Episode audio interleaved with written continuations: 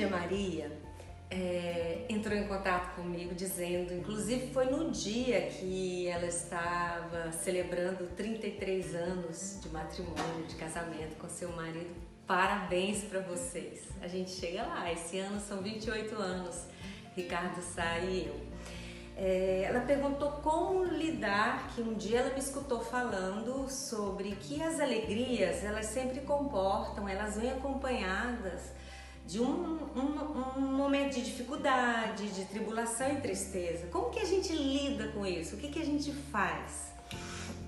Eu me recordo desse dia que eu falava sobre isso, dizendo assim que a nossa vida, ela nós já percebemos, Ricardo e eu, que os momentos de muita alegria e que a gente é surpreendido por aquela. Sabe quando você exulta de alegria mesmo, aquela vitória, aquela grande graça, ou um momento de muita.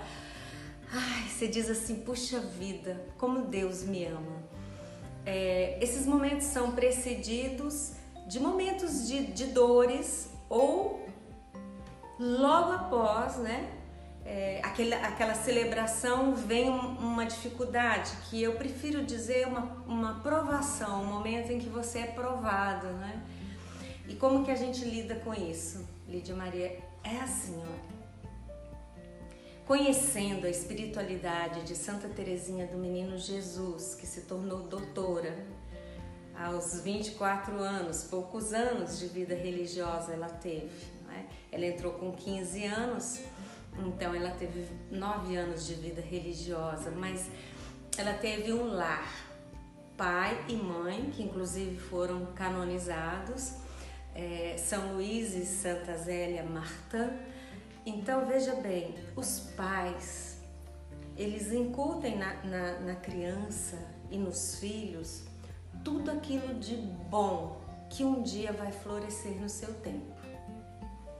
E foi isso que os pais de Santa Teresinha fizeram, não só com Santa Teresinha, mas também com as outras quatro irmãs, cinco filhas, né?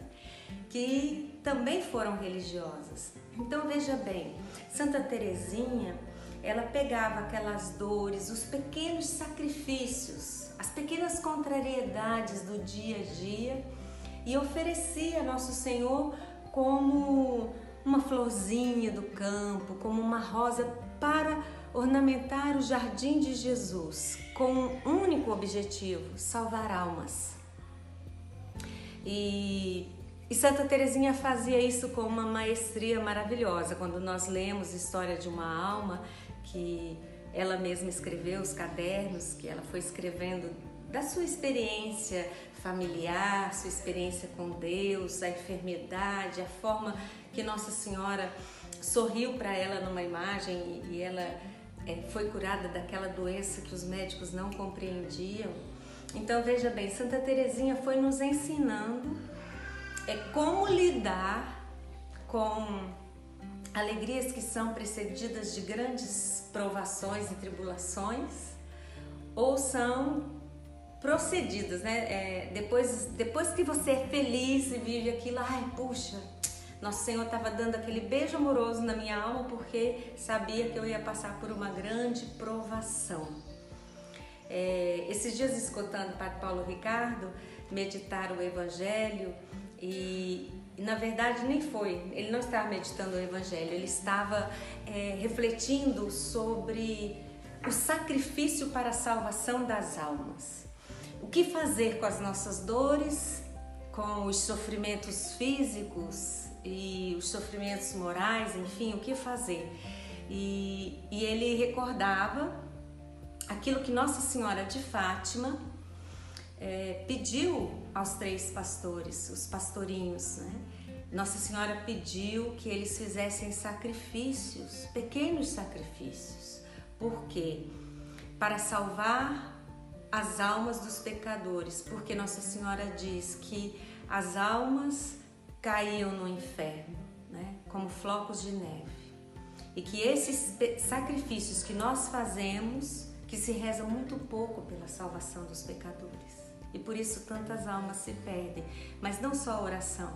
O sacrifício. Então, Ricardo e eu aprendemos a partir da espiritualidade de Santa Teresinha do Menino Jesus, as mensagens de Nossa Senhora, nós aprendemos o valor que tem a dor. A gente celebra, a gente fica feliz quando a gente recebe aquele beijo amoroso de Deus, que é um beijo muitas vezes de um socorro que chega, uma palavra, um amigo que telefona naquele momento exato, mas também a gente celebra. Se a gente não celebra as dores, a gente dá um sentido para elas. Qual é o sentido da dor? Qual é o sentido do sofrimento?